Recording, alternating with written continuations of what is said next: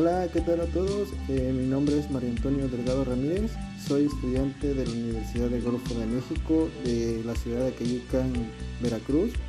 En esta ocasión, este podcast va dirigido a lo que son los padres de familia, adolescentes, incluso a docentes, maestros de distintos niveles de, educación, sea preescolar, primaria, secundaria, o incluso también en cuestión de los padres. Eh, pues puede, podría, servirlo para, podría servirle para llevar en práctica en sus hogares o a lo mejor en su trabajo también.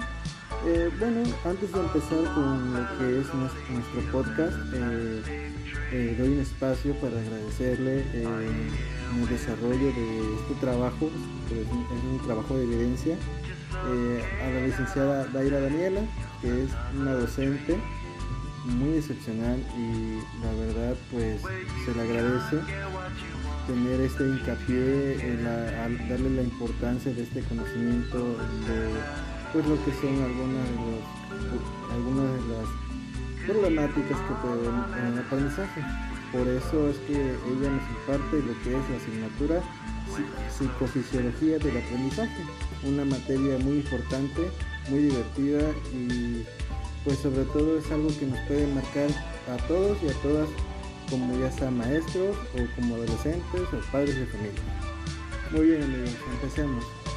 Si iniciamos desde, o si abriéramos lo que es por un instante una de las páginas de nuestra vida, incluso personal, o a lo mejor incluso también si vemos y observamos a lo que a nuestros hijos, a nuestros alumnos, o padres de familia tal vez, ¿no? Eh, nos podemos recordar que de inmediato a lo mejor en, algún momento vivimos una angustia en el que fuimos sometidos a las presiones de una calificación en cuestión de ciudadanos de la educación, ya que pues a veces en algunos casos se nos dificultaba hacer algo, realizar algo, eh, pues también puede ser que eh, nos sentíamos un poco, digamos, no atrasados porque se no, pero eh, simplemente que despistados porque pues todos y todas tenemos diferentes discapacidades o discapacidades, ¿no? Porque también hay, las, hay, las existe, pero pues, o sea, yo siento que todos, no creo que haya de que todos vivimos sobre alguna angustia en cuestión de que no, no podíamos, sentíamos no poder avanzar. Entonces por eso este podcast eh, yo se los comparto con mucho gusto. Eh, la verdad es un gusto decirle y darles a conocer, eh, aunque no son muchas, pero quiero compartirles 10 10 patologías más comunes y tal vez no nada más importantes, pero sí las más comunes eh, que se presentan en un sector educativo, en un hogar o en un trabajo, el cual este, el cual la primera de ellas eh, vamos a iniciar con una de lo mejor no tan común pero sí conocidas, que es lo que es la primera sería la dislexia. ¿Qué es la, ¿Qué es la dislexia amigos? La dislexia se define como una dificultad para leer. A lo mejor nosotros conocimos o conocemos a alguien, una amistad, una amiga, un hermano, una familia, a un familiar, perdón, que si nosotros no tenemos ese conocimiento de ese problema, de esa enfermedad, a lo mejor hasta llegamos a, llegamos a poder burlarnos de él o criticarlo. Y no, compañeros, eh, esta dislexia es una discapacidad, eh, digamos que puede ser no de la mente, sino en el procesamiento de su cerebro, ya que en este caso eh, es común que ellos se confundan, por ejemplo, la letra B con la letra D o el número 6 con el número 9, ya que pues Veamos en ese aspecto que es importante aclarar que esto pues no es un problema de visión, sino que el cerebro está invirtiendo o modificando la secuencia de la información que recibe de los ojos. Eh, la mayor parte de los niños que tienen este problema, a lo mejor los llega a superar antes de los 7 años, aunque sin embargo, sea en la vida adulta, sea en la adolescencia, hay jóvenes o adultos que aún presentan estos problemas disléxicos que tal vez no con mucha frecuencia, pero sí las hay muy allá escondidas. Eh, la segunda parte, que, bueno, perdón, la segunda patología que viene arraigada de la dislexia es la disgrafía. ¿Qué es la disgrafía, amigos? Esta disgrafía se define como una dificultad para escribir, que es el resultado de la dislexia. No es, ahorita no vamos a hablar sobre lo que es la lectura. En este caso es sobre una coordinación motora, que es una, eh, viene siendo como deficiente o problema para entender o interpretar, en este caso, el espacio. Esto ataca directamente a lo que es la escritura, amigos. En esta parte, eh, a, diferencia de la dislexia, la dislexia puede ver faltas de ortografía, pero en la disgrafía no. En la disgrafía puede tener el alumno o el adolescente o la persona una excelente ortografía, pero a lo mejor una deformidad de espacio, juntar muchas las palabras, separarlas mucho, eh, mm, puede ser que las acomode o las atraviese de una u otra forma. Entonces, esta es la disgrafía. Una de la, la tercera patología que, puede ser, no, no creo que todas las tengan, ¿no? Pero puede ser malinterpretada, que es la discalculia. ¿Qué es la discalculia? La discalculia se define como una dificultad para hacer cálculos matemáticos. Problema que no, por eso digo que no todos los adolescentes lo tienen, pero pues no porque no me gusten las matemáticas voy a decir que tengo discalculia. No, no es eso.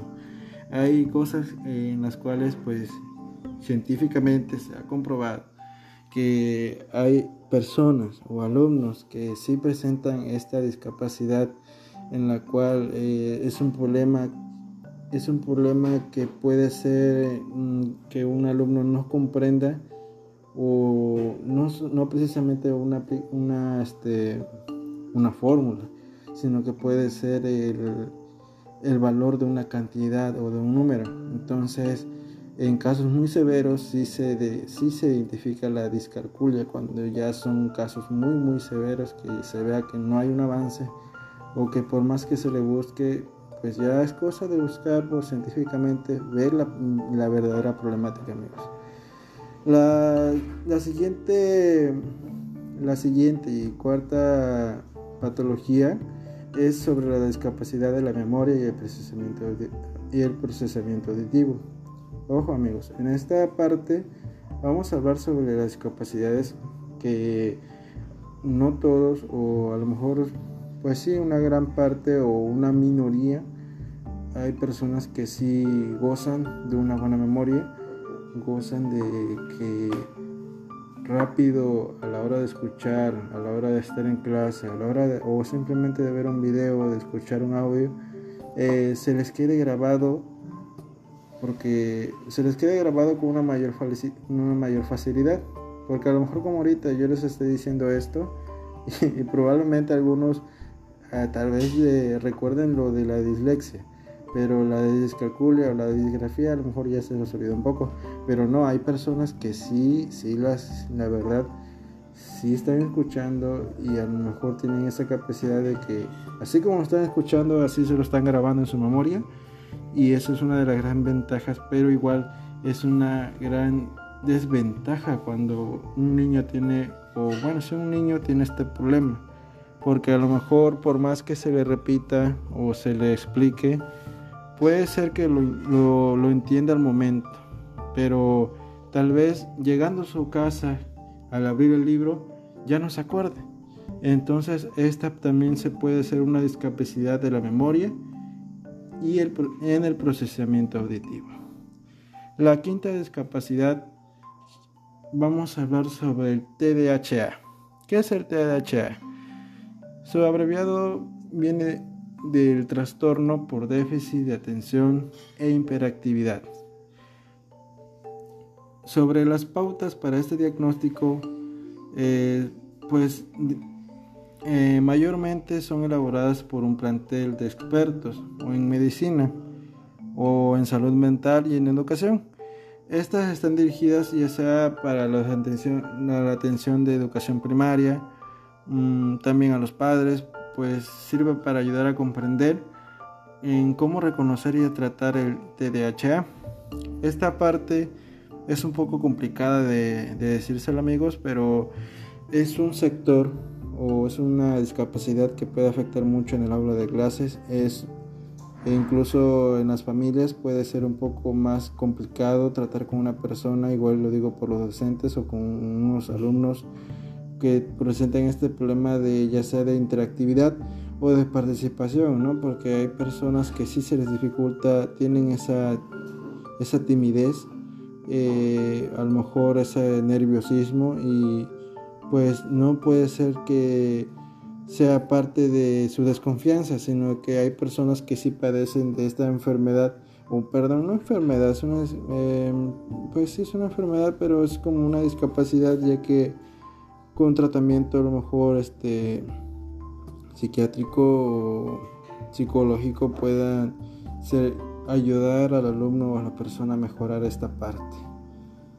La siguiente patología es el trastorno de aspecto de espectro autista.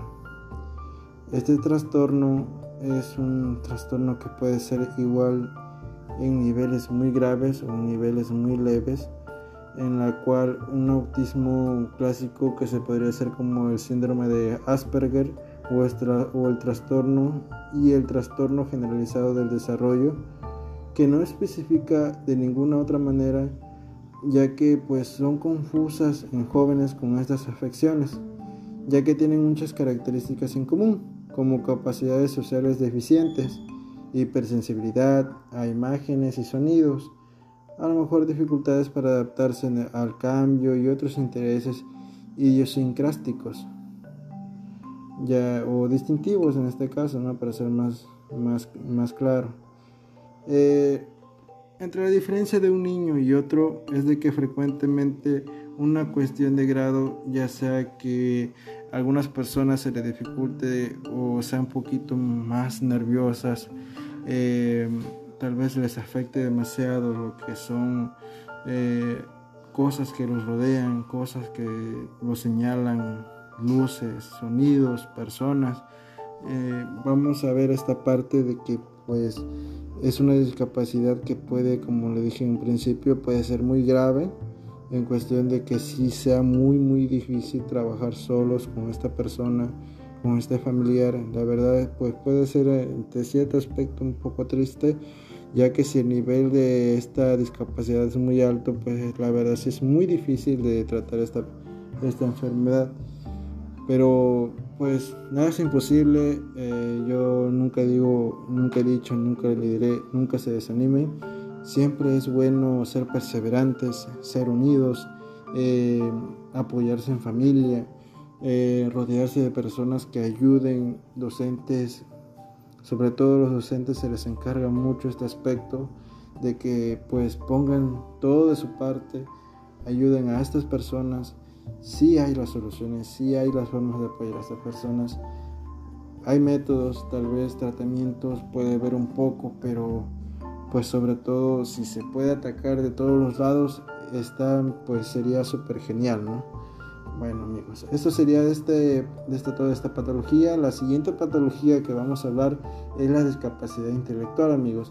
Em, se dice que aproximadamente medio millón de adolescentes que tienen esta discapacidad intelectual, que según su, clasificación de 9 de cada 10 tiene esta discapacidad, Mm, puede ser una, mm, digamos que un nivel cognitivo, ya sea ya sea que se le dificulte un poco en cuestión de entender más con más claridad el aprendizaje o tal vez la rapidez de entender las cosas la mm, tal vez en esta cosa en esta cuestión de que es una discapacidad intelectual puede ser todo lo contrario de aquella persona que lo atrae con facilidad.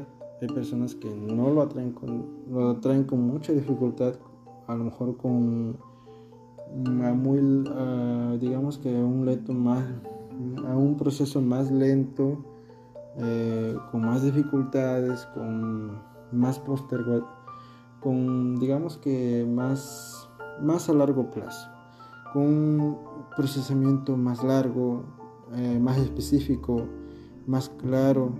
Entonces en esta parte hay personas que sí se les dificulta mucho mejorar en cuestión de la obtención del aprendizaje y puede formarse esta discapacidad, lo que es la discapacidad intelectual, que pues se forma una parte de discapacidad que además de, de las limitaciones intelectuales que pueden, ya sea que pueden obtener también lo que son problemas de salud, ya sea física o mental, que puede ser que sean Mm, sean muy conscientes en sentirse distintos de sus pares o que tienen problemas de este aprendizaje. Esto puede llegar a tener trastornos mentales, emocionales que puede afectar lo que es su vida personal, su vida social, en su forma de relacionarse con los demás. O a lo mejor en vez de ayudarse se vuelven más tímidos, no saben expresarse, entonces eh, esta discapacidad intelectual hay que ser muy específicos, muy observadores y hay que ser muy cuidadosos también en cuestión de designar lo que es esta discapacidad. Las últimas tres amigos de estas, de estas patologías que vamos a hablar, estamos hablando el día de hoy, las últimas tres tratan sobre la visión, como muchos y todos conocemos. Eh, la visión es un problema un tanto difícil de comprender, un tanto, no de comprender, sino de, de darnos cuenta, ¿no? Por ejemplo, en esta parte vamos a hablar sobre lo que son, lo que son tres enfermedades que podrían relacionarse en cuestión de que sean iguales, más no lo es. La, una de las primeras enfermedades y a lo mejor la más común es la miopía. La miopía es una enfermedad que a lo mejor a algunas personas se le dificulte leer muy de lejos o muy de cerca o tengan una visión muy borrosa que no pueden no pueden vivir sin lentes ya que se vuelven dependientes a los lentes ya sean de contacto o los lentes comunes que pues les sirve de mucho a estas personas, ya sea para realizar sus actividades, no solamente escolares, sino personales. Y a diferencia de lo que es la miopía, tenemos también el astigmatismo. El astigmatismo es una enfermedad que daña lo que es la claridad y nitidez de la imagen de los ojos. ¿Qué es lo que quiero decir? A lo mejor el que tiene astigmatismo no puede ver con claridad un rostro de un animal o de una persona, de una persona sobre todo, a una cierta distancia.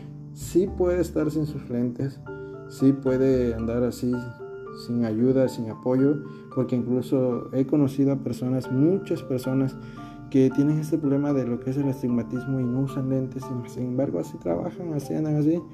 ¿Pero por qué? Porque es una enfermedad que no depende tanto de los lentes, sino que pues para mejorar la visión sí es bueno apoyarse de los lentes de contacto, los lentes comunes, ya que pues en cuestión de la lectura sí son de mucha ayuda, sí son de, de una buena herramienta en cuestión de un trabajo de computadora, un trabajo en cuestión de participación en la escuela, en un aula, ya que una de las cosas que afecta mucho al astigmatismo es la visión en cuestión de unas letras. Si hablamos de un pizarrón, el que tiene astigmatismo, si se sienta en la parte de atrás del salón, con mucha, mucha dificultad la podrá leer esas letras, ya que pues sí se le dificulta demasiado. Entonces hay que ver esa diferencia, ¿no? De la importancia, ya que pues podemos ver, decir, no, pues el que tiene astigmatismo nada más que usa lentes cuando usa la computadora y este y otro.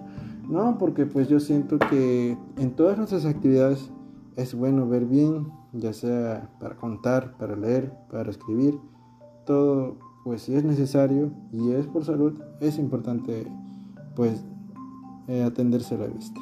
La biopía. La biopía es, una, es un problema que puede expresarse mediante la miopía o el estigmatismo.